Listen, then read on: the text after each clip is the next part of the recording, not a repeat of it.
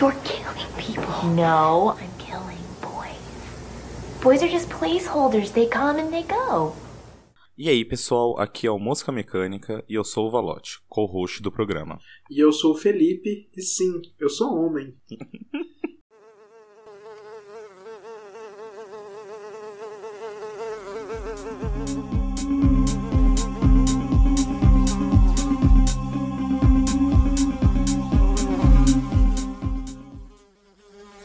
Bem-vinda, bem-vindo ao Mosca Mecânica. Nós chegamos ao nosso terceiro episódio de Halloween, o nosso quinto episódio já no Mosca Mecânica. E o nosso terceiro episódio de Halloween segue o, o nosso esquema especial do mês, que não está acontecendo só no, no podcast, mas também está rolando na nossa rede social, lá no Twitter. Tá rolando o Facada Tona também, que está indicando um filme por dia até o final do mês e tá uma lista inacreditável de diversificada. Vai rolar lista no Letterboxd para ela também. E falando em lista de Letterboxd, vocês têm duas já. Se vocês querem acompanhar os filmes que a gente cita nos episódios, tem uma lista só para os filmes que a gente cita, falando direitinho lá, só, no, só ler as notas, qual episódio que a gente fala dele e quem comentou dele. E também tem uma lista para os filmes que a gente recomenda. Todo final de episódio a gente recomenda filmes, né? E tem uma lista com só os recomendados, mesmo esquema. Só ler as notas que você vê qual episódio ele foi é, recomendado e quem recomendou ele. O Twitter, para acompanhar a Facada Tona, para acompanhar a gente, para acompanhar nossas threads também, é Mosca Mecânica, tudo juntinho, certinho, o arroba. E quem quiser ir no e-mail, mandar alguma sugestão, mandar qualquer coisa é só ir no nosso e-mail moscamecanicapodcast.gmail.com e se também quiser seguir a gente nas nossas redes sociais, o meu Twitter, o meu Letterboxd e o meu Instagram é arroba freitasfe, F-E-H no final. E as suas, Matheus? É, eu não tenho o, o, Instagram, mas meu Twitter e meu Letterboxd é volátil. É V-O-L-L-A-T-I-L. É volátil com dois L's e sem acento. É isso. Então, se quiser acompanhar a gente como música mecânica, se quiser acompanhar a gente como pessoas físicas, é só seguir nas redes sociais, seguir a gente no Letter. Então, chegamos aqui no nosso terceiro episódio, nosso penúltimo episódio especial, e ele segue o episódio de zumbis. Semanas, semana passada a gente falou sobre eles, os, o mito moderno, o comedor de cérebros, e foi um episódio super divertido. Mas agora, depois de militar tanto neste episódio, adivinha? Vamos militar mais uma vez. Exatamente. Eu, eu, eu, acho que parar por hoje, eu, eu, acho que é um bom ponto, assim. Eu acho que vai, vai começar a cansar o ouvinte. Não vai ser. Não, esse, esse, podcast aqui não vai ser a timeline do Twitter de vocês, tá, galera? Às vezes vai ser um pouquinho de Facebook também, vai ser um pouquinho de Instagram, vai ser um entretenimento ali no meio. Então, para mostrar que a gente consegue fazer tudo. Do zero ao Instagram 10. não, que a gente é feio. Mas a gente promove o entretenimento, não pode deixar de dizer isso. No nosso episódio de hoje, a gente está fazendo esse, essa volta toda porque a gente vai falar de um recorte específico é quando a gente pensa em outro recorte, ele é mais específico ainda. Gente vai falar de mulheres na direção, mas na direção do horror, por causa do nosso tema de Halloween do mês. a gente pensou que a gente poderia fazer, a gente ainda pode fazer um episódio sobre mulheres na direção, no comando de longas metragens, mas por conta do Halloween, a gente percebeu que existem pouquíssimos.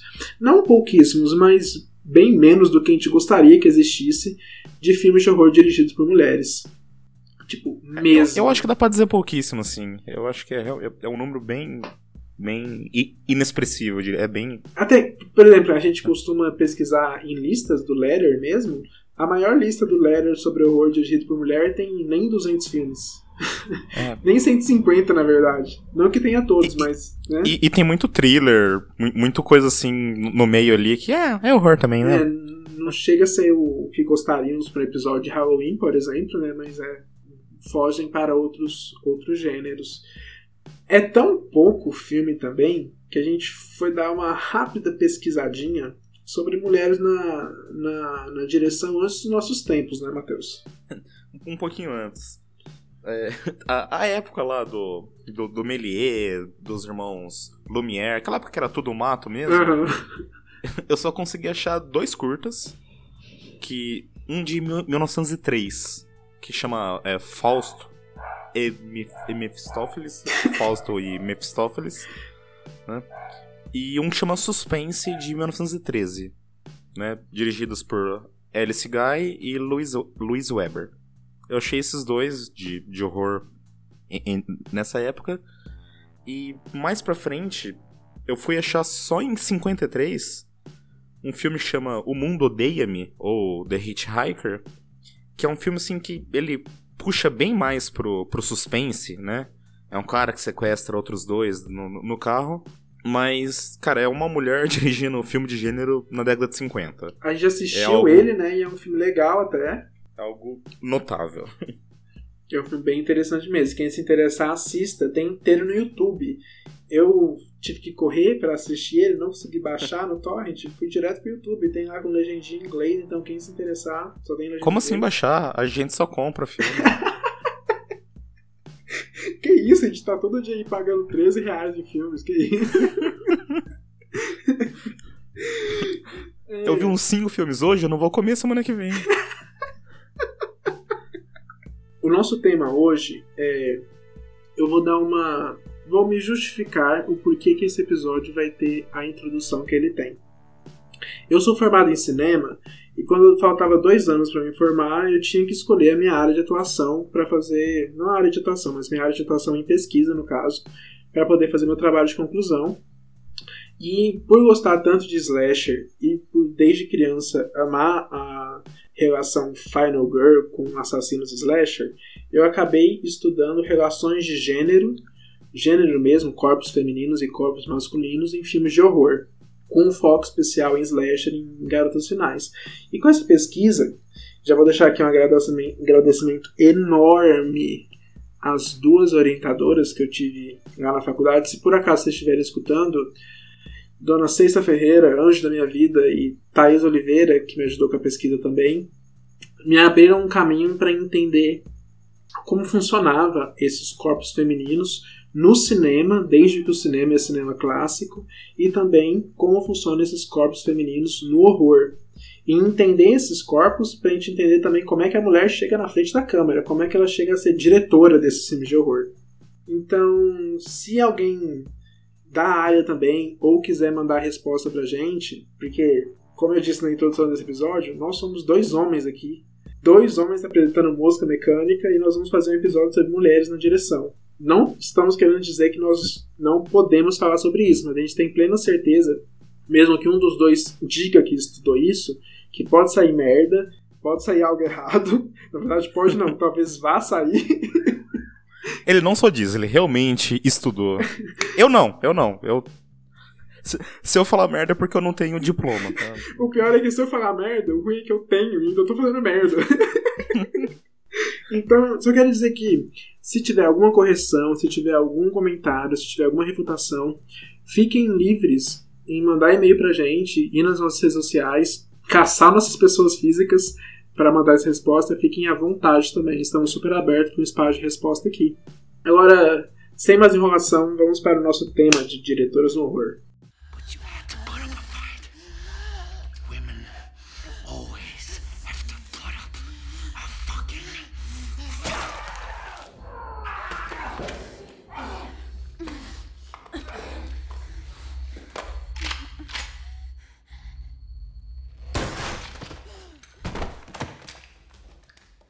Para a gente entender como funcionam essas, essas perspectivas masculinas e femininas no cinema, a gente tem que entender o que é o cinema hollywoodiano dominante, que é esse cinema clássico, o que a gente está acostumado. Basicamente é o cinema que a gente pega lá dos Estados Unidos e assiste quase todo dia.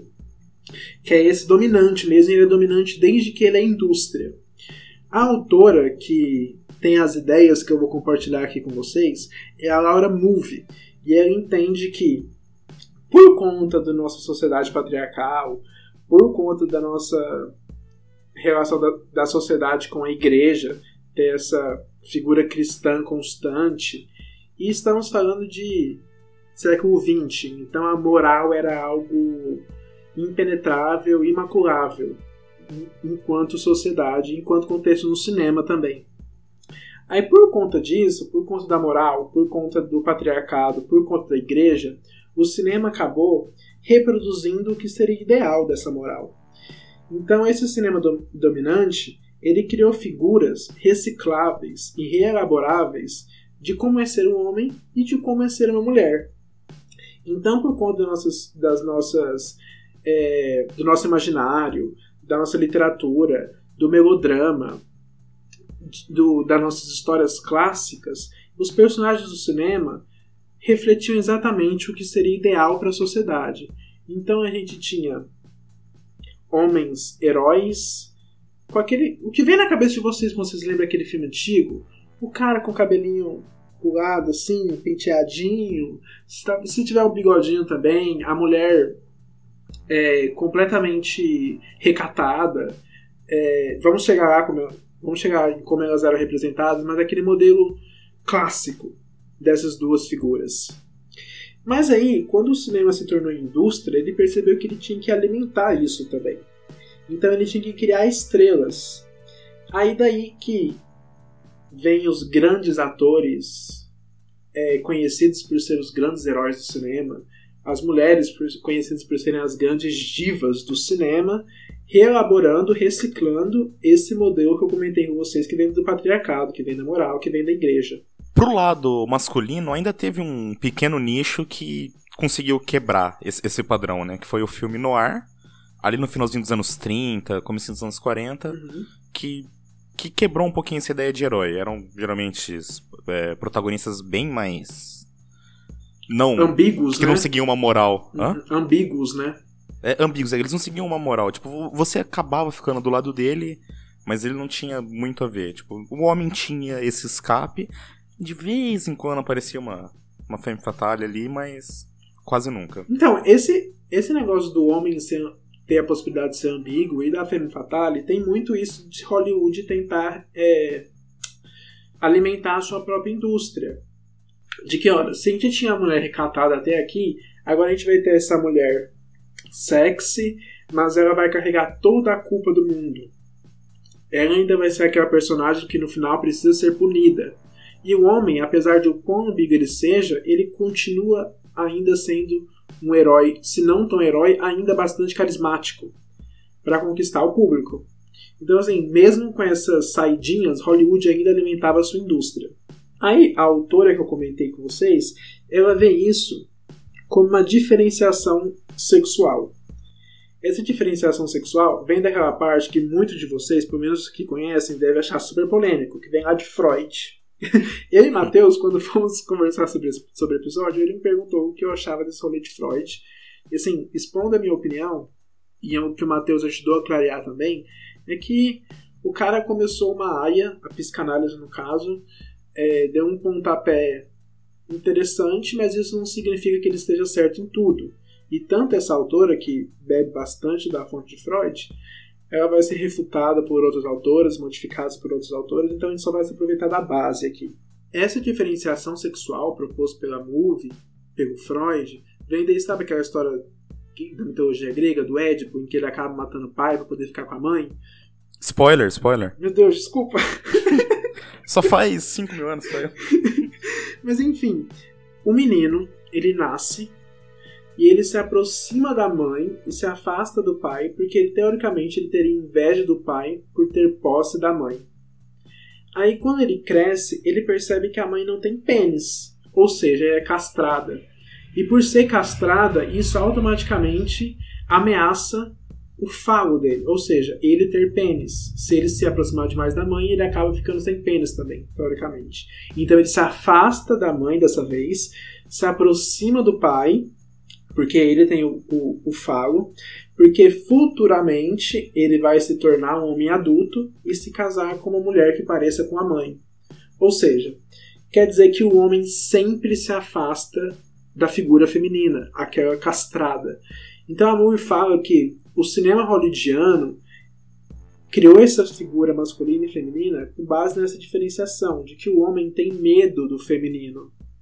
E que o feminino, quando ele subverte, quando ele passa dos limites da moral, ele automaticamente é monstruoso. Isso tem muito a ver com o cinema de horror, que a gente vai comentar aqui no episódio. Aí, com essa figura feminina não podendo transmitir nenhum significado, porque ela comenta também, junto com a Kaplan, outra autora que aparece 20 anos depois, que esse cinema dominante hollywoodiano, ele trata a figura feminina como só para ser admirada. A gente percebe nesses filmes, esses filmes antigos, a gente vai ter episódios sobre isso aqui também, sobre, sobre um cinema mais clássico, mas é que as figuras femininas eram filmadas com câmeras estáticas, com closes, ressaltando suas formas, ressaltando a lágrima que cai devagar pelo seu olho. É, elas nunca são atuantes nessas histórias, as mulheres. É, os homens são os únicos que movimentam a narrativa. Quando eles estão em tela, eles dividem a tela com outros homens, eles se movimentam, eles levam a trama para frente. A mulher não. Ela só é uma imagem passiva para ser admirada no cinema. Então, por último, ela traz os, tal, os tais dos três olhares, que é onde vai chegar no nosso assunto em como essas mulheres chegam na direção.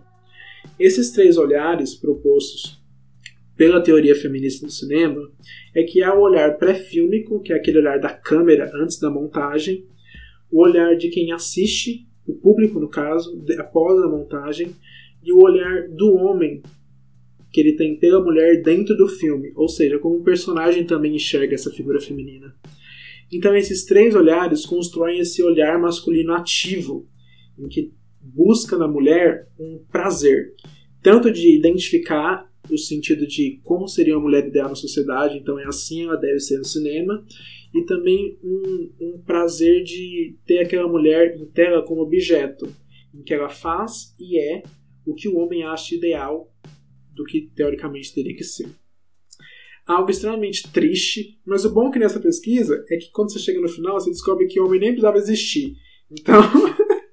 e para entrarmos no nosso tema, é, finalmente a chegarmos nessas mulheres dirigindo, é que é proposto que se esse cinema clássico dominante ele é extremamente masculino, ele deve ser então, para ser feminino, ele deve ser um contra-cinema esse cinema ele deve ser quebrado. Esse cinema clássico dominante ele deve ser partido ao meio para dar lugar à mulher, para poder então criar um cinema feminino.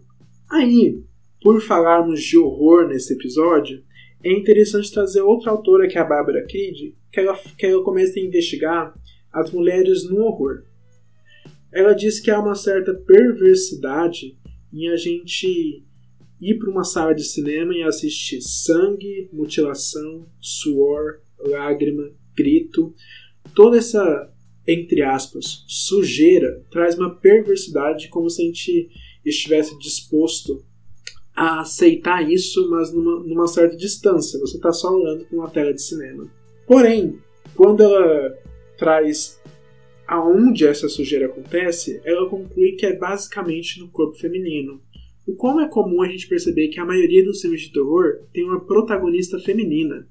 E geralmente ela vai correr, ela vai espernear, ela vai ser machucada, ela vai ser machucada ao ponto dela ficar completamente ensanguentada. Quantos filmes a gente pode citar aí? Então há uma certa perversidade também no homem que tem medo dessa castração, de se sentir impotente ao se identificar com a mulher, em ao ver uma mulher completamente ensanguentada em filmes de horror, essa possibilidade dele ou não se aproximar na castração, mas também de tornar essa mulher como uma ferida em que ele pode enfiar o dedo e fazer o que ele quiser.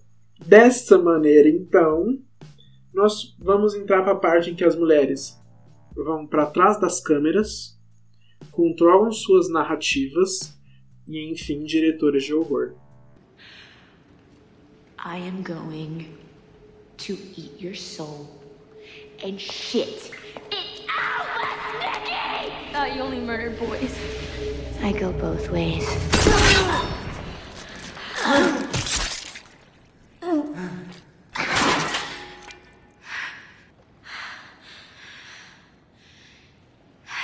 Tampon? O nosso primeiro filme é um filme que me enche o coração de alegria, deixa ele quentinho.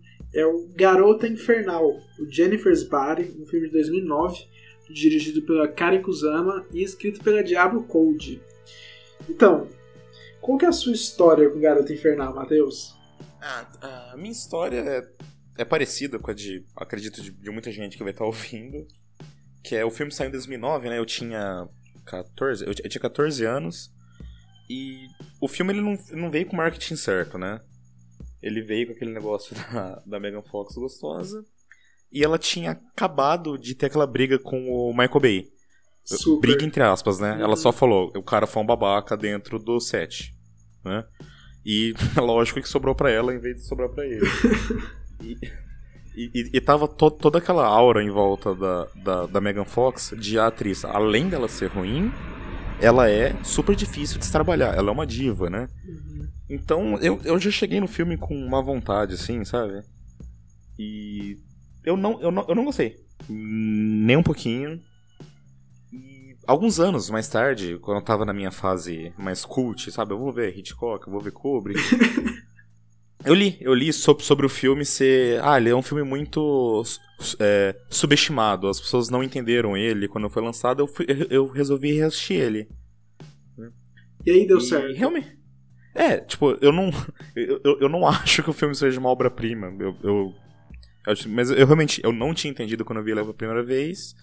E eu, eu tenho um certo carinho por ele, né? Eu tenho um. O filme foi muito injustiçado pela, pela crítica da época, pelo próprio distribuidor, né? Que não soube o que fazer com o filme. E, e, e acaba gerando um carinho com o filme. Mas eu não acho uma obra-prima como ela tá sendo revista hoje, não. Eu acho um bom filme que foi subentendido. Ele é mais subentendido que subestimado. Mas é os dois. super, super compreendo o que você diz, assim. A minha história com o filme, eu não, eu não sabia que ele tava vindo, e na época eu era super é, antenado em trailers, assim. A minha vida inteira eu sempre fui amante de trailers, mas eu não fiquei sabendo que ele tava vindo. Mas um dia eu tava indo com meu amigo, o Ica, pra locadora, e de repente tinha um pôster gigantesco da Megan Fox, com as pernas meio cruzadas, assim, numa cadeira de colégio, e atrás dela uma bolsa com parte de corpo humano sangrando, assim. Eu falei, putz, é um filme da Megan Fox que ela mata gente? a reação foi bem diferente de mim e do meu amigo. Meu amigo é hétero, ele falou, putz, esse deve ser bom demais. eu, um menino ainda muito re- reprimido, não sabia que eu era bissexual ainda, eu falei, não, não é só isso. Esse filme aqui tá prometendo outra coisa e eu tô gostando do que ele tá prometendo. e na época a gente assistiu, eu acho que no intervalo de duas semanas eu aluguei ele três vezes, porque eu fiquei muito apaixonado. Mas não no filme em si, eu não entendi exatamente do que ele tava falando, igual você. Eu não percebi tudo o que ele tava querendo me dizer ali. Mas uma parte chave, que eu inclusive comentei com o Matheus ontem falando do filme, é quando ela fala que ela não tá matando gente, ela tá matando homens, meninos. Eu acho que na época eu não percebi exatamente o grande significado disso. Mas essa seleção dela, dela matar só meninos, fez o filme parecer tão único pra mim. Porque eu acho que eu nunca tinha visto um filme até então que levasse essa ideia. Tipo Assim, peraí, por que ela tá matando só homens? Foi um- um- uma, uma questão que eu fiz pra mim mesmo, mas tipo assim, nem me preocupei em responder. Só foi essa, essa dúvida que ficou pairando na minha cabeça. Mas com o tempo, eu não fui muito ligado, por exemplo, eu acho que eu não peguei essa parte que as pessoas começaram a falar que ele era subestimado. Eu acho que nos últimos três anos que eu fui perceber que eu falei assim, uai, peraí, parece que as pessoas gostam de Garota Infernal e eu não sabia, eu achei que só eu gostava. Porque realmente a, a, a, o, a resposta a ele foi muito negativa. Eu lembro de amigo meu no colégio reclamar que a Megan Fox não mostrava o peito no filme, então por que exatamente ele era bom, sabe? Que, que nem você falou, na, na época, a Megan Fox, o público masculino, era só um, um ícone sexual extremamente sexy e que estaria nesse filme só para ser observado, no caso. E vindo de Transformers, então, que Eu acho injusto falar que o filme foi completamente massacrado pela crítica, porque ele ganhou o MTV Movie Award de melhor momento, que porra é essa? Então não dá pra falar que ele foi completamente massacrado.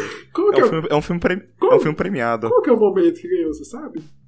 Ah, Megan Fox vomits a mysterious black ooze. É quando ela vomita uma, uma gosma preta. Bom, eu assino embaixo desse, desse prêmio, porque eu fiquei muito what the fuck quando eu vi essa cena mesmo. então eu me tive aí fazendo muito mais que o Oscar, por exemplo. MTV que deu o prêmio de melhor filme pra Pânico. Coisa que o Oscar não fez. Exatamente, porra. Vamos fazer o seguinte: se em algum momento a gente pensou em fazer um programa sobre Oscar nesse podcast, cancela. A gente faz... A gente vai fazer de um MTV Movie Awards. Eu nem sei se existe ainda, mas a gente vai fazer. Eu quero falar disso nesse podcast. O que aconteceu para esse filme ser ressignificado, né? É porque com o tempo a, a verdadeira história dele veio a público. Assim. Resumindo, a, a Diablo Code escreveu Juno, que foi um filme que ganhou o melhor roteiro no Oscar, né? melhor roteiro original, no caso, né? assim, com, com mérito e. Sim. Realmente. Todo- É um puta roteiro. É. Esquece que a gente falou que o Oscar não vale pra galera. A gente acabou de falar, ah, mas. E foi o primeiro roteiro dela, né? Exatamente. Ela ganhou o Oscar e, tipo assim, as portas se abriram pra ela. Falou assim: olha, o que, que você tiver aí, manda pra gente, a gente faz. Aí ela falou assim: bom, por que não aproveitar esse momento a não contar essa história que é muito intrínseca à vida dela? Então é muito pessoal a história pra ela. Aí quando ela vendeu, mostrou pro estúdio, o estúdio permitiu o filme, o filme foi feito. Finalizou o filme sem problemas, mas o problema começou quando ele foi pra sessão, pra sessão teste. A sessão teste, tipo, trouxe pessoas que esperavam um filme de terror com a Megan Fox. Ou seja, um terror com muito peito e Megan Fox mostrando peito. É o que esperavam. Mas aí chegou um filme com um humor muito diferente do que eles estavam na expectativa. Um filme que não mostra os peitos da Megan Fox. Ou seja, o estúdio teve que se virar para vender esse filme. Tem, é, pensaram até em levar a Megan Fox para fazer entrevista em site pornô. Nossa. Os, Nojento. os posters do. Super nojento. Os posters é, é, podem dar uma ideia de um filme também que ele talvez não seja. Enfim, aí sim chega essa, esse marketing, né? Que o filme foi vendido baseado na cena em que ela beija outra mulher, baseado na cena em que ela nada nua no lago, baseado na cena em que ela tira a blusa pra seduzir um cara antes de comer ele. Então o marketing pecou horrores, aí o filme acabou sendo fracasso de crítica, fracasso de bilheteria. Mas aí, com o tempo, as pessoas ficaram sabendo dessa, desses erros de, de marketing, desses erros da sessão teste, ficaram sabendo de quanto a história era pessoal para Diablo, quanto era pessoal para Megan Fox também, porque como você comentou, Sim. ela tinha acabado de vir dessa polêmica com o Michael Bay, então ela estava sendo vista como um monstro na indústria, a diva chata, mas que na verdade só tava querendo se defender, trabalhar num lugar saudável, será que dá, será que dá, galera? será que dá pra trabalhar num set sem um cara ser um escroto? É só o que Cara, imagina um set com o Michael Bay e o Shia LaBeouf, cara. Que, que inferno. Caramba, é, realmente, não era só o Michael Bay. Ele é, ele é muito pirado, cara. Ele é muito. Nossa, ele, não pareceu uma pessoa boa de se ficar do lado dele por E- e meses, sabe? Provavelmente ele tirava três carreiras antes de gravar Transformers, porque ele tá o tempo todo gritando, balançando a cabeça e suando. Não, não, não, não, não, não. Ai, ai. Ah, cara, mas fazer filme do Michael Bay sem chamar uma carreira antes, pra que fazer, né? Eu, eu, eu- imagino o, o, o, o editor dele. O tanto, tanto que esse cara cheira. Acho que a mesa dele tá, tá, tá meio crespinha, assim. Tem três cartões de crédito quebrados já. Ai, voltando. É, acabou que o filme virou um clássico cult nos últimos cinco anos. Ele tem uma sobrevida de mais de 10 anos já. Assim, ele ainda é, após 10 anos, um filme completamente atual, por narrativa, assim, e pelo impacto que ele provoca. Porque ele realmente se tornou um, um- um clássico, cult, mas também um, um filme sinônimo de feminismo no cinema. Se a gente está falando nesse episódio, se a gente começou o episódio falando de imagem feminina e de quanto tem pouco filme de horror dirigido por mulher, Garota Infernal não deixa de ser um dos mais importantes. Assim, mesmo que a gente não ache ele um filme perfeito, mais do teu caso do que pro meu, mas assim, não tem como negar o quão importante ele é. pelo menos se eu fosse pensar num filme importante da década passada, retrasada no caso, eu pensaria com certeza no Garota Infernal no top 10, sabe? Tanto por ele estar presente num gênero que tem pouca mulher, pela história dele e tanto pelo que ele significa para feminismo, para relações femininas no horror, para relações femininas no cinema, enfim. Após esse contexto, vamos falar o que a gente acha do filme. Como filme mesmo, né? Sim. Começa você. Então, como, é, como eu disse antes, eu, eu já vi ele duas vezes, mas faz alguns anos que eu vi ele pela segunda vez. E, e eu não sabia que o roteiro era da Diablo. Então eu já não tenho esse carinho automático que eu, que eu teria com o filme, né? Aquela, aquele famoso preconceito pro bem, talvez. É, mas eu acho assim, o filme teve, teve alguns exageros, assim, um pouco de texto, mas principalmente é, exagero visual. É, já, já conversando assim, eu não gosto desse. Eu, eu gosto de filmes autoconscientes, mas com um pouquinho de sutileza, né? Que. No caso desse filme, pra época talvez foi uma sutileza, né? Porque ninguém entendeu. É, é isso que eu penso também um pouco. Talvez pra época ele se encaixa melhor no contexto, sabe? Mas realmente, olhando e- agora, não é tão sutil. Essa- e a, e a, a Karin Kusama, ela é uma ótima diretora. Tipo, eu sei que tudo isso é proposital. Eu não tô falando que ela errou. Uhum. Eu tô falando que a escolha que ela fez, eu não sei se eu concordo muito bem. Era, tipo, eu eu acho que é com certeza o melhor papel e melhor atuação da Megan Fox. Assim, tranquilo. Eu, não- eu não, eu não vi 100% dos filmes que ela fez, mas do que eu vi, dá, acho que dá pra falar com tranquilidade. E a Amanda Seyfried, eu acho que ela tá excelente em, em tudo que ela faz. Ela, ela, ela, ela se, ela se mantém. Ela sai um pouquinho do, do, da forma dela, né? Ela não é aquela menininha boa de sempre. Mas essa menininha recatada, sabe? Meio. A nerd, né? Eu- eu- Aham. É, eu, eu acho que ela tá na zona de conforto dela e ela, ela tá excelente. O, que eu, o que eu acho interessante também da, da Amanda Seyfried é que eu vou falar Seyfried e Seyfried assim, toda hora. Toda hora eu vou mudar o nome. Mas o que eu acho interessante é que, tanto quando eu vi o filme e quando eu revejo ele, é que eu falo assim, tá, isso é o que eu espero da Amanda. Mas aí quando o filme vai crescendo e. Spoilers aqui, se você não viu Garota Infernal, ela se torna, no finalzinho, um pouco mais violenta, podemos dizer, eu super compro. Chocado que eu compro. Tipo assim, bota essa mulher num filme em que ela mata gente, vamos ver se vai dar certo. Que eu acho que vai. Ideia aí pro Mamma Mia 3. Descobrimos que é ela que matou a Meryl Streep. Spoilers. Ai, ai. Mas assim, eu com o filme, eu lembro de gostar muito do clima dele. E eu acho que a música tem total culpa nisso.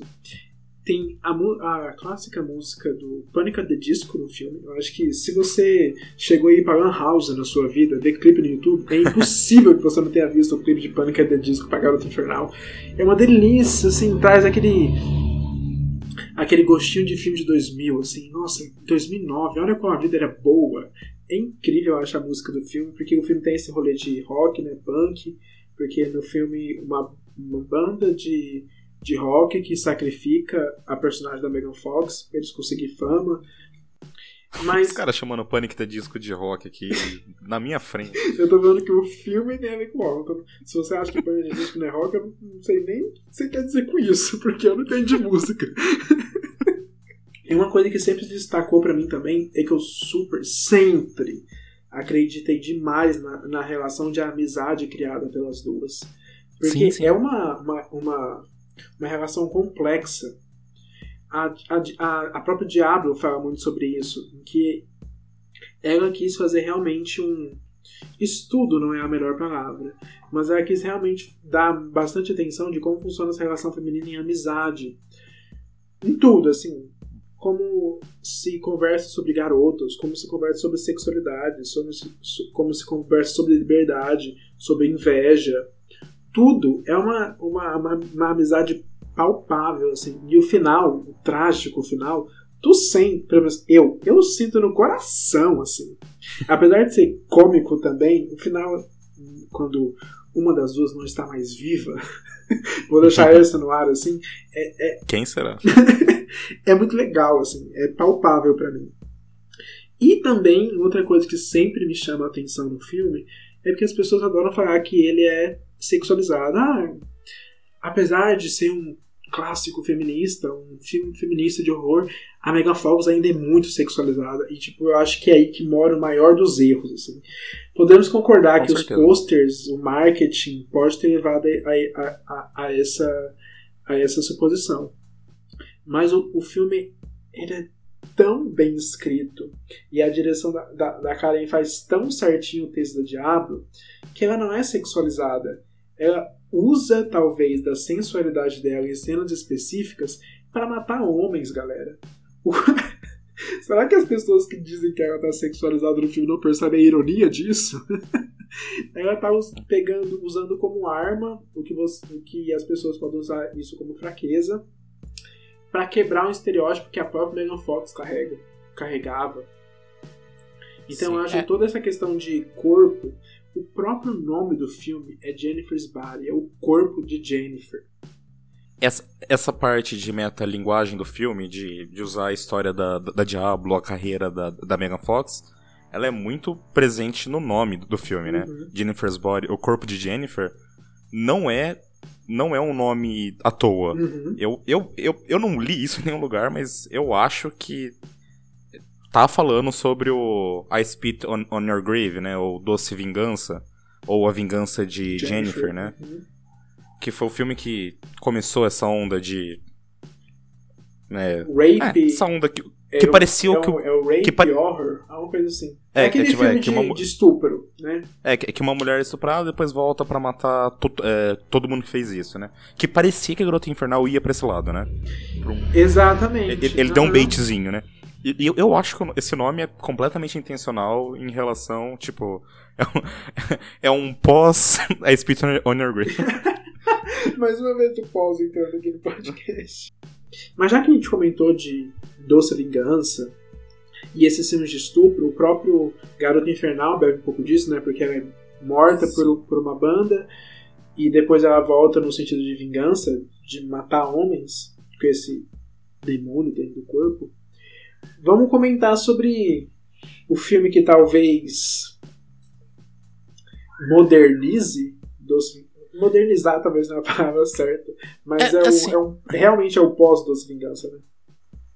É, Então, é, é- um. É um sub, sub, subgênero que é podre, assim. É. É, é um, é um negócio bem. É, É ruim. é, É um negócio bem ruim. E, tipo, eu, eu, eu não sou profundo conhecedor porque eu prefiro evitar, né? É, mas tem um filme que. que tá meio fora desses outros. Um filme que saiu é, nos últimos anos, é, 2017, chama Vingança, nome direto ao ponto. uhum. né? É um filme francês da Coralie Fargiat que eu acho. Eu e o Felipe costumamos discordar um pouquinho aqui também.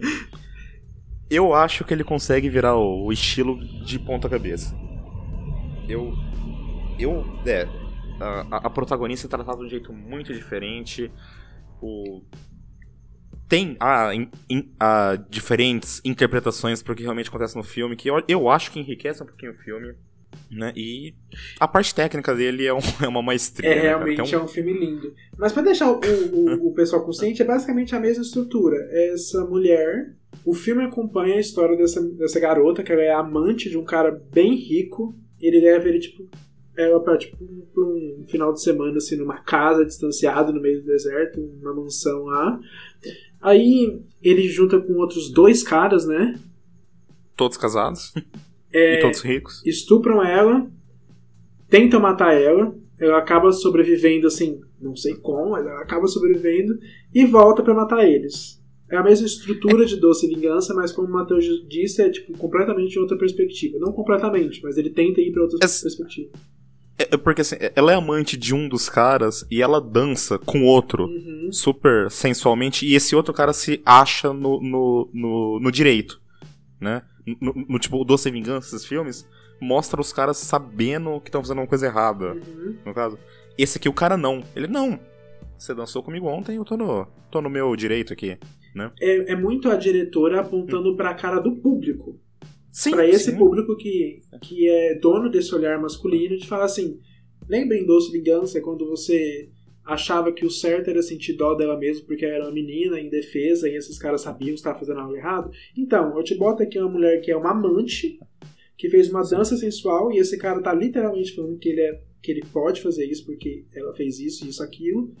E se vira pra parede e conversa contigo mesmo. é, é, é uma mudança de valores muito interessante, porque é uma personagem feminina diferente, mas que, que enriquece o filme, diferente de Doce Vingança, assim, em outros níveis. Como Matheus disse, a gente discorda um pouco sobre ele, mas assim, eu não posso dizer que esse estilo de filme não deixa de ser aquela ideia de que a exploração da violência ao corpo feminino é uma justificativa com um possível prazer de ver esse corpo machucado ter a sua vingança depois. Doce Vingança é muito isso. Você passa meia hora do filme vendo um corpo sendo estuprado e machucado, para no final você teoricamente ficar felizinho porque ela tá tendo sua vingança violenta. Nossa, é ridículo quão longa é a cena de Doce Vingança. É muito. Não acaba Sim, nunca. exatamente. Não acaba. É tipo, é um É terço cínico, do filme. é cínico. Cínico, É. cínico. E em Revenge não tem isso. A- além de ser um filme muito, muito mais, como é que se diz? Que Você comentou sobre Técnico? muito mais técnico, exatamente. Ele tem muito mais presença, ele tá trazendo uma confusão mental pro público masculino muito interessante, assim, é que nem você escreveu aqui no, no roteiro mesmo, assim, é um filme que traz uma mensagem, diferente É. desses outros filmes. Ele traz uma mensagem, ele tem algo a dizer. E falando da, da técnica dele, velho, se, se você tem estômago pra esse tipo de, de filme, eu sei que não é pra todo mundo. Cara, ele tem um plano sequência no final, quando, quando ela volta pra matar os caras, ela, ela tem um plano sequência dela correndo atrás da, ela correndo atrás da, casa. Aham. Meu Deus do céu. É um filme muito bonito mesmo. E tem todo aquele rolê. Se você gosta de sangue também, você tá, assim. O final desse filme assim, é, um, é um prato cheio pra você. Mas a gente fica nisso, né? A gente compreende que o Revenge é um filme muito diferente desse sub-sub-subgênero. Ele é um filme muito bem-vindo também a discussões.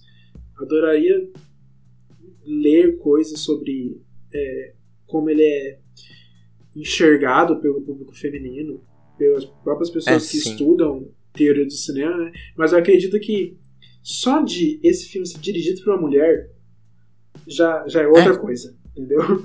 já é outra coisa completamente superior, assim. Então, E a atriz é muito boa também, né? Sim, A sim. É. De onde que eu conheço ela? Deixa eu ver aqui. Matilda Ana Ingrid Lutz. Ela fez o chamado 3. Ah, é isso. Ela fez aquela bomba. Nossa. Vou deixar no episódio, mas eu adoraria cortar, porque se tá chamado 3 no episódio de filme bom desse, então. Deixa pra lá. Ça part pas? Je sais pas. Mais attends, y a pas de plan B? Je comprends pas là. Attends.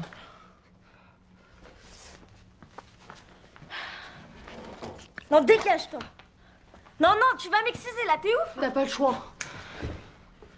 Mais tu trembles Oh fuck, ma chatte Quoi? Quoi? Qu'est-ce que t'as fait?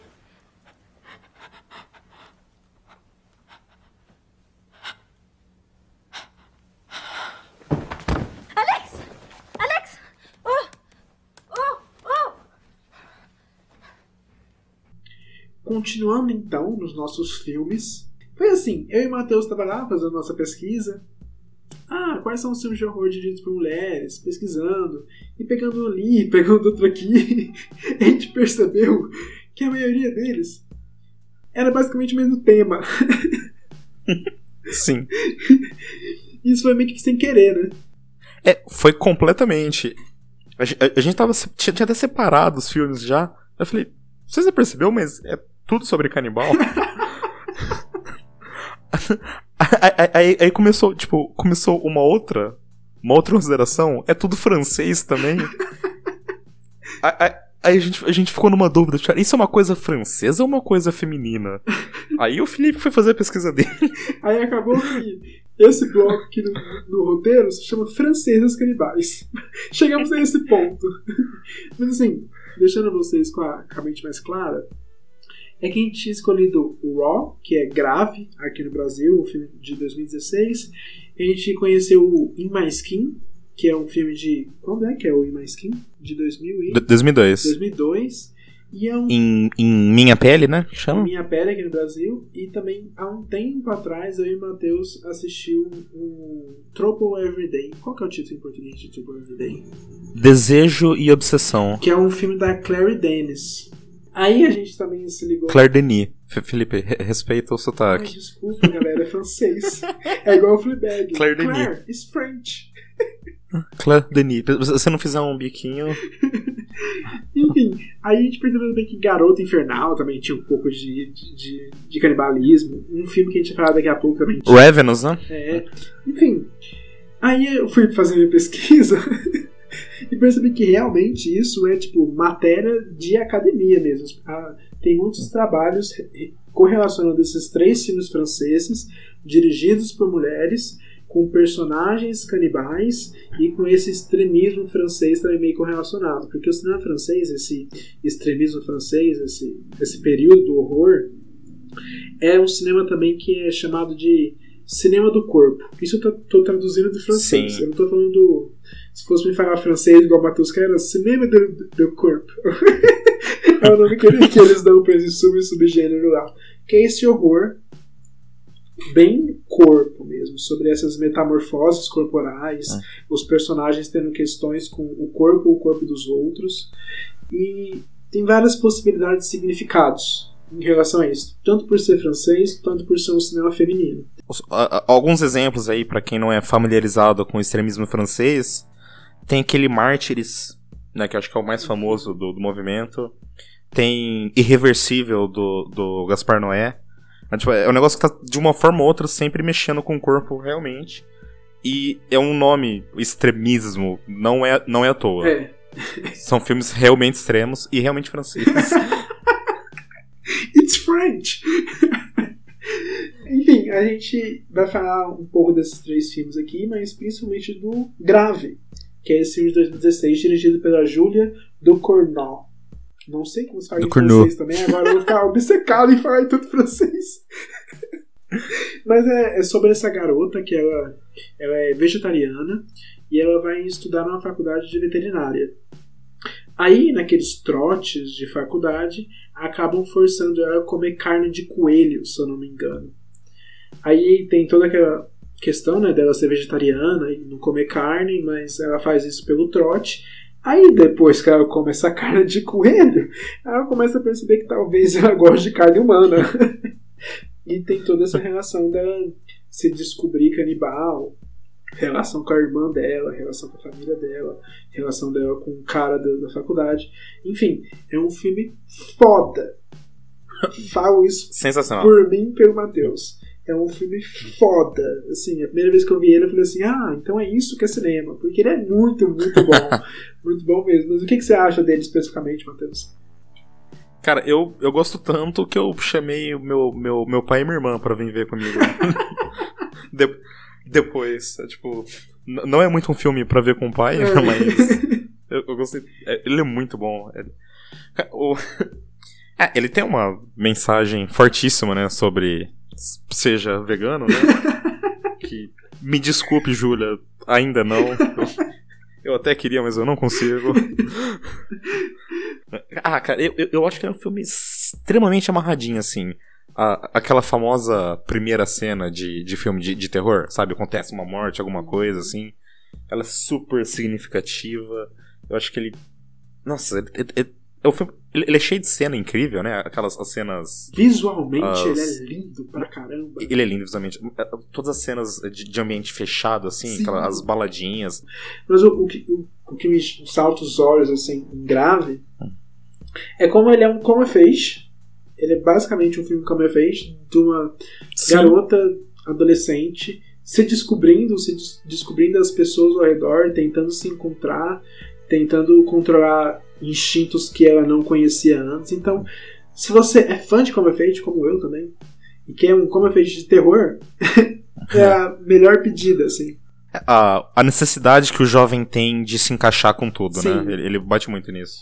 Mas também o que eu gosto muito do filme é, um, é esse, esse crescente descontrole dela. Porque começa muito devagarzinho. Aí no meio do filme começa, é, acontece uma coisa muito significativa, né? Eu acho que todo mundo lembra da, da tal cena no meio do Nossa, filme. que desespero. E o, aí o filme começa aí, assim, descontrolado, descontrolado. Aí chega no final ele dá um.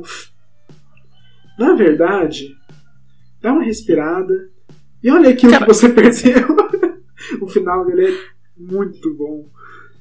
É, vo- você que sempre tá batendo na, na tecla. Você acha que existe algumas mensagens sobre homossexualidade, sobre sair do armário e saírem do armário pra você dentro do, do filme? Que, que eu que eu vejo umas. alguns. algumas pinceladas em cima Eu disso. não acredito que se- é aquele, aquela, aquele, aquele, aquela típica abertura de autora, no caso. Porque ela- eu acredito que ela escrevendo, ela falou assim: Sim. Isso aqui pode servir para 37 coisas e as 37 coisas vão estar certas. então, sim, tipo, pode ser de homossexualidade, bissexualidade, o que for, é simplesmente essa descoberta, né? Apesar de grave ser o filme mais recente e talvez o mais popular até hoje desses três filmes aqui das francesas canibais, Hum. já dando gancho para o nosso próximo filme delas, é que ele talvez ele é o mais diferente em tratar canibais, porque a personagem aqui ela tá em busca de relações, ela quer se conectar com as pessoas apesar da, da, da condição dela. É uma coisa diferente do Em Minha Pele de 2002, porque aí já é outro rolê. Nesse filme, uma mulher ela tá numa festa e ela tem um corte na perna, mas ela não percebe a princípio que ela cortou. Mas quando ela percebe, ela viu que é um puta de um corte na perna, tipo assim, rasgou a perna dela, ela não sentiu. E a partir desse dia ela começa a ter um interesse mais profundo com o próprio corpo. Ela começa a gostar de se cortar, ela gosta de arrancar a própria pele. E isso começa a incomodar o marido dela, a melhor amiga dela e ter problemas no trabalho. O que, que você acha desse, Matheus? Eu, eu não acho que é uma obra-prima igual o, o, o Grave, não. Ele, ele, ele tem, tem vários probleminhas de ritmo. Ele. Eu, eu- assim. Eu acho que uma parte que eu não gosto é uma parte que seja a sua parte preferida, que é o quão íntimo ele é. Aham. né? A, a Marina, Marina Devan, ela escreveu, dirigiu e foi a protagonista. E às vezes falta. Falta, falta um freio em algum lugar, sabe? Tipo, quando, quando fala, ah, esse filme sofreu interferência de estúdio, acho que faltou uma interferência de estúdio aqui. O Matheus comenta dessa, dessa, de- dessa intimidade é porque o filme tem cenas muito íntimas da personagem com o próprio corpo, né? É é daí que você vem, não é? sim, sim. Também por isso que talvez É, atrapalhe o ritmo sim. pra você, né? É, falo assim, ele, ele ajuda em algumas coisas, né? Mas acaba. É, o, o ritmo acho que é meu, é meu maior problema. Ele não é um filme lento, ele é um filme de ritmo estranho. Tipo, ele acelera no- nos momentos estranhos, eu acho, sim. Mas tá parecendo que eu não tô gostando do, do filme. Eu gosto Sim, dele. sim. Eu acho que. Eu acho que ele tem momentos geniais espalhados nele, assim. Tipo, tem, um, tem uma cena no, no, no restaurante, no, no meio do filme, A cena. que. a maior que, cena. tipo. É que ela, que ela olha pra, pra mesa e o braço dela tá cortado, mas. É tipo, é uma maquiagem excelente o filme inteiro. E esse momento não. Tipo, é claramente um braço falso ali. Uhum. E dá, dá todo esse ar fantasioso. ó, a cena vai ficando claustrofóbica, né? O, o, som- o design de som é excelente. Garfo batendo, fogo ligando no último volume. E ela assim. recebendo olhares e desviando de olhares, e Sim. recebendo olhares e desviando de olhares. É muito, muito, muito boa essa cena. Eu comentei de que Grave era diferente desses outros dois filmes, do Em, do, do, do Em Minha Pele também, porque lá ela é uma canibal que come outras pessoas. Aqui no caso de Em Minha Pele, ela tem essa obsessão com o próprio corpo dela, né? Sim. Por isso que é tão íntimo, como a gente comentou. Eu gosto dessa parte íntima, porque há momentos que a atuação dela é tão específica, tão específica, ela é, é tão natural como ela explora o próprio corpo, que eu imagino que o direcionamento de direção só poderia ter vindo dela mesma, sabe? É, é um trabalho tão, Sim, tão sim. faz tudo, tipo assim, ela entendia exatamente como deveria ser e ela faz isso tão bem que torna especial demais o filme. Toda aquela segunda metade do filme, em que ela vai full, full olhar o corpo dela, full cortar o corpo dela, conhecer o corpo dela, eu acho incrível, assim, velho. Eu conseguiria ver duas horas só dela ficando tirando foto e passando sangue na cara. Fazendo corinha. É. E eu- o- o- o- a coisa que eu, que eu mais consigo tirar desse filme é que eu não sei se foi proposital ou não de- dela como diretora. É que, é que ela vai ela vai trabalhar com sangue seco na roupa, com perna infectada, e ninguém reclama do cheiro em nenhum momento. Ela- Ela tá fazendo uma crítica de que francês é fedido. ou, ou, se não for uma crítica, o francês é tão sem higiene que ela nem percebeu que isso é maluquice. É exatamente isso que eu penso. Mas assim, pra finalizar sobre Minha Pele, o que eu acho interessante dele comparando com Grave é que aqui esse conhecimento da carne, esse conhecimento do corpo, é, é como se fosse uma consequência desse livramento social, porque ela distancia do marido, ela distancia do trabalho, distancia das amizades. Então, assim, é uma ótima perspectiva nesse subgênero. E por último, o terceiro filme dessas francesas canibais é o Trouble Every Day, o Desejo e Obsessão, de 2001, dirigido pela Claire Denis, que é uma ótima diretora. E esse filme é sobre um casal americano que vai em lua de mel, só que ela começa a perceber que o cara tá meio estranho, porque ele tá fazendo algumas visitas a laboratórios, falando sobre um experimento aí com uma certa mulher. Para não estragar muito, o filme chega a um ponto que o canibalismo tá ali. Eu, particularmente, adorei o filme. O Matheus, por exemplo, não gostou tanto assim, né? Velho, eu, eu, eu, iria além em, em dois pontos. Um, um que é que eu não gostei tanto, eu achei horrível esse filme. E eu iria além também que você falou que ele é. Que ele é mamãe do- dos outros filmes, né? E, tipo, eu, eu acho que ele é mais que pioneiro. Eu acho que ele, mesmo sendo o primeiro nesse filme que gerou outros aí, ele é bem único. Assim, ele, todos, os- todos os que copiaram não copiaram, copiaram. Então não tem nenhum filme realmente parecido com ele, mas, nossa, honestamente, cara, que, que porre de filme. Esse, esse filme ele poderia ser uma hora e vinte, Hum, mas ele tem uma hora e quarenta e soa como duas horas e vinte. Você tá assistindo. É, é- é- pa- parece mais longo que Ben-Hur quando você tá assistindo. Nossa, completamente errado. Ainda vai comparar com Ben-Hur. Puta merda.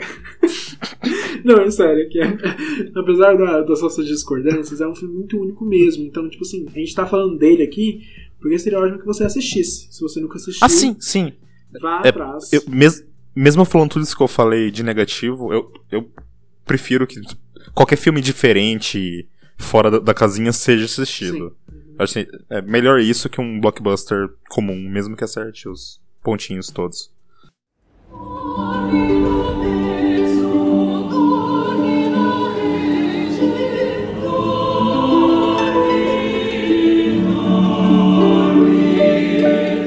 Ele tá enorme. Olho grande, boca grande, mão grande. É um menino forte, Ana. E agora, nesse nosso último bloco, a gente vai fazer um mix de alguns filmes que a gente acha essencial citar pra vocês também, de algumas diretoras no horror. O primeiro é um filme que a gente assistiu. Ah, a gente não, né? O Matheus já tinha assistido há um tempo, ele disse pra me assistir pro episódio, e eu adorei. Que é o Ravenous Mortos de Fome aqui no Brasil. Um filme de 99, dirigido pela Antônia Burt, que é sobre um soldado que é transferido para uma espécie de vila, aldeia, não sei muito bem o nome, mas onde vai ter mais uns cinco homens. Aí acaba que eles acabam recebendo a, a visita de um mendigo. É, aquelas pessoas canibais. Olha aí os canibais Não, voltando. é toda a mitologia do Indigo, né? Que aquela. Onde começou os canibais, né? Tipo, é, você come a parte da, do, do corpo da pessoa pra, ficar, pra pegar aquela força, Sim. pegar aquela inteligência, né? Ficar mais forte. Sim. Aí vira um caos. É isso que a gente pode falar pra vocês, mas é um filme muito bom. Matheus, você gosta bastante dele também, né? Eu gosto, eu gosto. Ele, ele, ele é quase uma sátira, eu acho, assim, né? O, não sei se é, tem, é tipo com um psicopata americano, ou aquela aquela biografia do, do Elvis e do Nixon, né? Hum. Que, tipo, quem tá fazendo o filme, claramente, eu não vou falar que odeia as pessoas que estão ali, mas tá dando risada, né? Tipo, a, a diretora tá todo mundo. Homem é tudo idiota, né? Homem é idiota. Eu, mas peraí, eu acho ótimo você citar também pra já dar um disclaimer aqui para nossos ouvintes que sabemos sim da existência de psicopata americano, galera.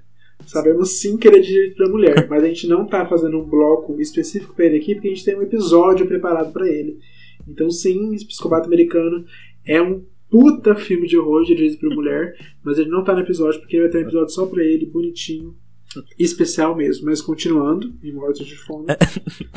Continua. É, e eu acho que dentro dessa violência, assim, é- é- é- ela. Tem muito filme que faz isso, né? Que transfere a violência pra tensão sexual, né? Aham. Mas aqui ela faz muito isso. E é uma ela delícia. faz, tipo, ah, esse- é, esses homens machão aí, tudo que é um come o outro aí. Literalmente. Literalmente. li- Eu não tive maturidade pra assistir o filme, porque tem uma parte perto do final em que o protagonista e o vilão, eles só ficam assim, eu vou te comer, eu vou te comer, eu vou te comer. E eu ficava lendo aquela legenda assim. tá bom, né? Cara, o Endigo é muito subestimado, né? É um. O Dá pra monstro, fazer né, muito filme bom. Filme, É o, o monstro, o monstro. Precisam muito fazer mais filmes de, de um Endigo. Concordo. Diretores de Hollywood, eu sempre dou um- uma nota pra vocês, essa é a nota de hoje. Façam filmes de um Endigo. E, e o Matheus. O Matheus comenta disso também, do filme parecer uma sátira, da, da diretora tá rindo da cara deles, é porque a gente tava discutindo isso antes do episódio, né? Tipo assim, a gente vai falar de diretoras no horror, vamos falar da imagem feminina no cinema, de como ela é explorada, de como ela pode ser respondida com essas mulheres atrás das câmeras. Mas assim, o que acontece quando é um filme que o elenco é 95% masculino, né? E a Sim. gente chegou nessa, né, não nessa resposta, mas nessa conclusão de que é tão claro que ela tá expondo pra gente que olha como o homem é idiota. olha, não, não como um homem, mas como as relações masculinas são fúteis, talvez, ou bobas. E eu, eu tava comentando com o Matheus também que o mais legal do filme pra mim é que o filme inteiro só tem uma personagem feminina, que é uma indígena, que tá na, na vila com esses homens também. Várias partes da narrativa, ela tá longe de onde a ação tá acontecendo. E eu fiquei observando isso. Mas no final, quando, sem spoilers, a trama se fecha, se amarra, ela literalmente abre a porta, assim, de um de um celeiro lá, vê o que aconteceu, vira as costas e vaza. Basicamente ela fala assim, gente, se fode aí vocês. Tô cansado de vocês ficarem se matando aí, um monte de homem bobo se matando, brigando, vazei. E ela foge, assim, nos últimos planos do filme ela indo subir na montanha sozinha, assim. Então eu acho que isso prova muito a, É- a é- visão é da diretora, né? Ah. Outro filme dirigido por uma mulher também, que nos últimos anos fez um puta barulho e merecidíssimo, é o Babadook, Sim. né? Eu não lembro de que ano ele é, mas acredito que seja 2014. 2014. 2014, exatamente. É dirigido pela. Ai meu Deus. Jennifer Kent, Jennifer Kent, obrigado. é, que também fez The, Nightingale, né? Sim, é um ótimo filme também. Babadook, não vamos falar tanto dele também, porque a gente talvez tenha um episódio preparado pra ele também. Em outro contexto, não vamos revelar qual, mas ele tá, tá no, no contexto que pincelamos ontem. Mas é um ótimo filme também, se você nunca viu Babadook, veja. Talvez você fique um pouco com raiva da criança do filme, mas assim, isso passa.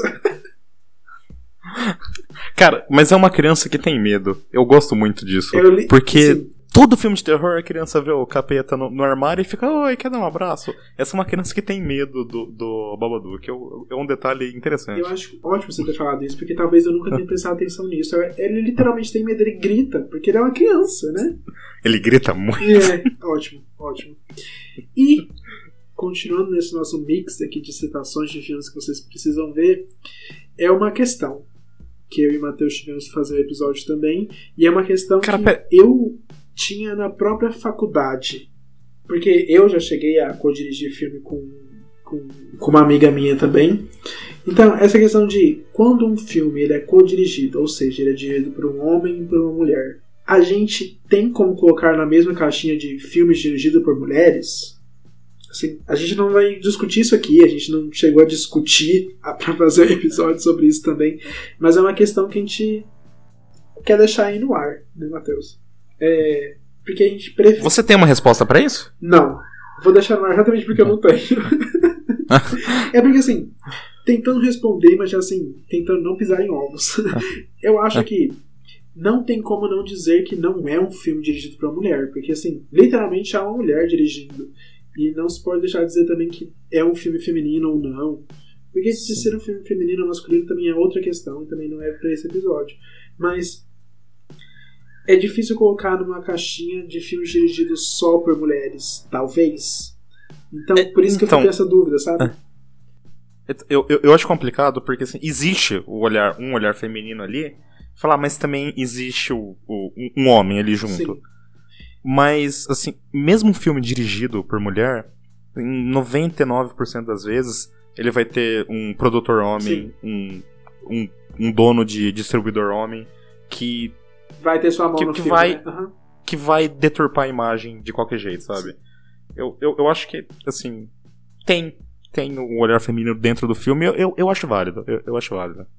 E o primeiro, que é o Sim. meu queridinho, meu queridinho, As Boas Maneiras, um filme brasileiro de 2017, dirigido pela a minha queridinha Juliana Rojas e o meu queridinho Marco Dutra, para sempre no meu coração, e eu digo isso como alguém que quer fazer cinema no Brasil. Assim, quando, quando eu vi que tinha essas duas pessoas fazendo horror do jeito que eles fazem no Brasil, eu me senti a pessoa mais abraçada no mundo. É incrível. Você gostou de Boas Maneiras, você sentiu recentemente, né? Eu, eu adorei, adorei. É, é muito. É, é é uma história linda, é um romance muito, muito gostoso de assistir. A parte de terror funciona também. Tem, tem, um, tem todo um terceiro ato, assim, que faz homenagem pros monstros clássicos, né? Sim. Eu. Nossa, eu, eu, gostei É bastante. uma gostei delícia. bastante. É um filme que mistura horror, romance, musical em um momento, história de origem em outra. Assim, as pessoas costumam chamar ele de dois filmes, né? Porque ele realmente há dois momentos bem diferentes, assim, uma ruptura no meio dele. Ele é interessantíssimo. Ele é diferente de qualquer filme que vocês assistiram e qualquer filme brasileiro também. Principalmente de horror. Uma ótima pedida. Assim. Assistam as boas maneiras se você não assistiu. E outra co-direção também é o O Chalé aqui no Brasil, né, que nos Estados Unidos é The Lodge, que é do ano passado, dirigido pela Verônica Franz e o Severin Fiala, Fiala, Severin Fiala, Fiala, eu acho que é. que eles vieram de um filme que fez muito sucesso, né, o Good Night Mommy, e agora chegaram com o Chalé, que é um filme que eu gostei também bastante. Eu, eu gostei bastante também, cara. Ele. Assim. Se, se a sua preocupação com o cinema é furo de roteiro, coisas fazendo sentido, ignora. Finge que esse filme não existe. O roteiro é uma peneira. Assim. É f- mas, cara, é um, é um ambiente, é uma atmosfera tão incrível. É, o, o ódio que essas crianças, filho da puta, causam assim, em você. E. Cara, e a atuação da Riley Kell, né, que vai Nossa. costurando o filme inteiro. Nossa, que mulher, Ela que é atriz, né, cara? foda. Eu, eu, eu, eu, eu adoro como o filme, os cenários, a direção de arte total, o uso de espaço visual que o filme tem, o chalé, to- todo o entorno dele. Parece que é uma vastidão, assim, é neve, neve, Inclusive neve. tem a parte que e- ela sai pra fora que é foda também. Bom, como a gente falou, tem poucos filmes, mas a gente falou só de alguns, tá, galera? Tem muitos outros, vão atrás, assim, vai na, na parte mais básica, assim, vai no Google, procura listas, vai no Letterboxd, procura listas de filmes de, de terror dirigidos por mulheres, porque esse episódio especificamente foi realmente para colocar uma luz nesse recorte tão específico e que a gente anseia por tantos novos resultados. Assim, eu não tenho nem palavras para a ansiedade que eu tô por St. Maud, esse filme da, da A24, que é dirigido para mulher também. Assim, há muito o que vi, o que vir, então a gente assistir esses filmes e falar sobre eles vai dar mais força para que esses novos filmes aconteçam. Então, A tendência é só melhorar, Sim. né? graças a Deus, tomara que seja isso. Mas para concluir o o episódio, antes das nossas recomendações, tentem treinar o olhar de vocês, tanto homens como mulheres também. É, olhe- treinar o olhar quando assistir aos filmes e perceberem como são essas figuras masculinas, como são essas figuras femininas e como no horror elas são exploradas. há trabalhos interessantíssimos, há vídeos na internet interessantíssimos, vídeos brasileiros, assim, eu posso citar vídeos do Entreplanos que já tocam nesse assunto, do Max. Sim. Então, procuram por isso que é um assunto interessantíssimo e eu acho que com certeza no futuro essas coisas vão voltar para cá sim. Agora para as recomendações. Antes da gente fazer nossas recomendações de filmes, eu quero fazer uma recomendação de dois podcasts que são feitos por mulheres e falam sobre horror aqui no Brasil. Um é o Necronome Conversa, que tem um quadro, o The Witching Hour, que são meninas conversando sobre filmes de terror dirigidos por mulheres. Só filmes de terror Ah. dirigidos por mulheres. Então, assim, boa parte dos filmes que a gente falou aqui, elas já comentaram lá. Inclusive, o episódio sobre Garota Infernal delas é ótimo. É, fiquem de olho. E também tem o Horrorizadas, que é um, é um podcast também de, de meninas falando sobre filmes de terror. Então, dá uma olhada lá. Tem conteúdo sendo feito sobre isso. Olha aí. Mas, falando de podcast, você tem algum podcast para recomendar também, Matheus? Eu não uso podcast, não, perda de tempo. Bom, é isso, né? ah, e mais uma coisa também. Queria deixar esse espaço aqui aberto para se qualquer outro podcast é, que fale sobre cinema, que fale sobre horror também, que a gente gosta bastante, estiver disposto a chamar pra gente pra corroborar, pode chamar a gente, a gente tá aberto, a gente também quer chamar uma galera e começar a fazer corroboração aqui no podcast. É, o pessoal da- das, das séries, que o Felipe não assiste série nenhuma e sempre que eu quero fazer um episódio de- sobre série, ele não viu. Não- Então se tiver alguém também. Eu não tenho nem palavras pra falar tudo que isso é errado, mas tudo bem. Enfim, vamos para os filmes. Matheus, diz aí quais são os seus três indicações de horror dirigido por mulher hoje. O primeiro filme é, chama a, a Atração. É um filme polonês de 2015 que é dirigido. Dá, um- dá um tempinho pra mim. é dirigido pela Agnieszka Smocinska. olha, por aí. E, velho, é uma piração esse filme. Ele é um, ele é um musical meio alternativinho. Ah, esse é das, das Sob- sereias. Isso, ele é um musical sobre, sobre sereias que formam uma, uma banda e começam a atrair homens. É a história de sereia normal. Velho, é uma piração esse filme. É cheio de música boa. Tem, tem um gore interessante. A, a maquiagem da- da- das, das sereias é incrível. E o seu segundo filme? O, meu segundo filme chama O Convite, ou The Invitation, que é dirigido pela Karin Kusama, a de Garota Infernal, né? Eu, eu acho que é o último filme que ela fez. O, o último não, o anterior, né? Espero que ela faça mais. É. É uma história, assim, razo- razoavelmente simples. Um, é- um grupo de amigos está fazendo uma, um- uma, festinha, um Jantar, um né? jantar Uhum. barra festa, né? E, e aí, tipo, uma mulher chama o ex-marido dela pra, pra ir. Então já tá aquele climão, assim, né? E, e sempre fi- fica aquela pulguinha atrás da orelha, tipo, alguma coisa tá errada, alguma coisa errada e alguma coisa tá errada. Só, só corrigindo aqui, não é o, o filme anterior dela. O filme anterior dela é o Destroyer. Sabe aquele filme com a Nicole Kidman? ah, ela fez. Dest- é, eu não vi Destroyer, eu também não vi esse filme ainda. não. É. O meu terceiro filme. É, eu mudei ele em cima da hora aqui. Ele assistiu esse filme hoje, galera. Tipo assim, duas horas Eu- assim, é-. Os créditos subiram aqui faz um pouquinho de tempo só. Eu, eu, eu, eu ia falar do, do, do filminho de vampiro da Catherine Bigelow, né? Aquele Quando Chega a Escuridão, mas eu, eu vou falar disso aqui. Ele, ele, ele não tem o nome em português. Ele é de 2014 e chama Honeymoon. Tipo, seria Lua de Mel, se fosse traduzido ao pé da letra, né? Dirigido pela Lee Janiak, ou algo parecido com isso. Janiak. E também, eu, eu, eu vim com dois conceitos simples. Né? É, é, um, é um casal, sim, com pouco dinheiro, acabou de sair de um casamento simples e vai pra uma lua de, uma lua de mel numa, numa casinha na floresta que, dela. né? E chegando lá, dá dois dias, ela, tipo, ele acha ela no meio da floresta sem roupa e ela começa a agir estranha a partir daí. Fica, tipo, Eu acho que eu vou ver isso amanhã. constante... fica constantemente mais estranho. E, cara, é assim, é um filme cheio de metáfora, cheio de, de, de conceito, assim, sabe? Estudo sobre romance, sobre casamento. Ele é um filme bem, bem sexual, ele é. E quais são as suas recomendações? Olha, a minha primeira recomendação é um filme que eu ainda vou rever ele, porque eu assisti ele só uma vez, mas ele uma cena específica dele vive para sempre no meu coração, que é uma cena musical. Mas basicamente esse filme aqui é sobre uma vampira iraniana skatista, que ela sai durante a noite matando homens que des- desrespeitam mulheres. Eu não preciso dizer mais nada, galera. Vou repetir. É uma vampira iraniana, skatista, que sai à noite para matar homens que desrespeitam mulheres. É isso. vou, vou, vou lembrar aqui que é um filme de 2014, dirigido pela Ana Liri Amirpur. E é isso. Assistam, pelo amor de Deus. O meu segundo filme é Peraí, peraí.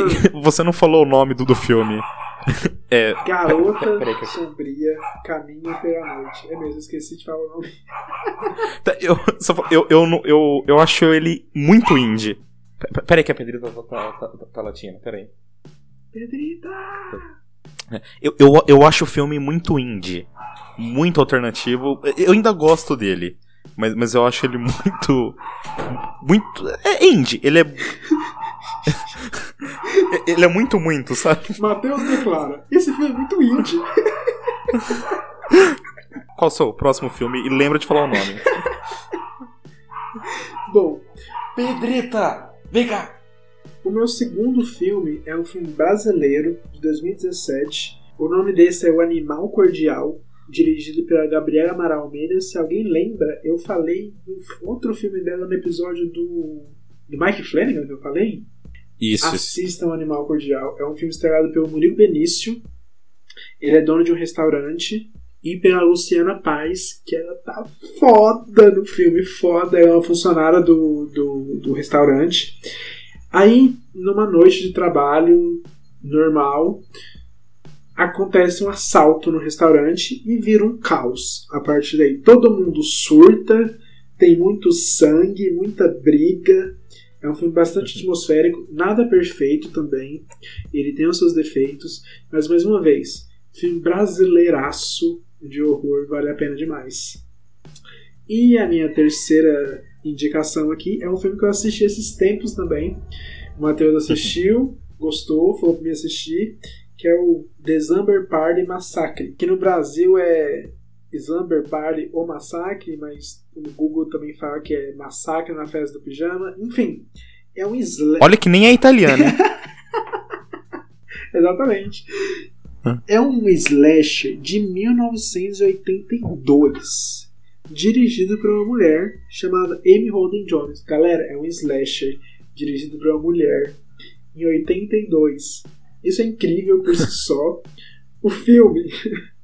Algumas pessoas, se você olhar nos comentários também, algumas pessoas ficam incomodadas porque tem muita nudez. Realmente tem muita nudez. Boa parte dela é desnecessária. É isso que eu ia falar. Ele, não- ele não é igual o Garoto Infernal, É. que a, a, a, a sexualização faz parte da mensagem, não. Ele só abraça o gênero aqui. É, pra caramba, né? Mas é um filme É, e, tipo, super divertido. Super divertido. Então, é um ótimo slasher. Então é isso, recapitulando aqui. Qualquer coisa, fala com a gente no e-mail. Qualquer coisa, fala com a gente no Twitter. Qualquer coisa, você quer ir atrás de mim especificamente? Vai atrás de mim especificamente. Acaba comigo. Quer ir atrás do Matheus também? Vai lá fazer um carinho nele. Procure a gente nas redes sociais. Siga o Música Mecânica. Procure as listas no Letterboxd.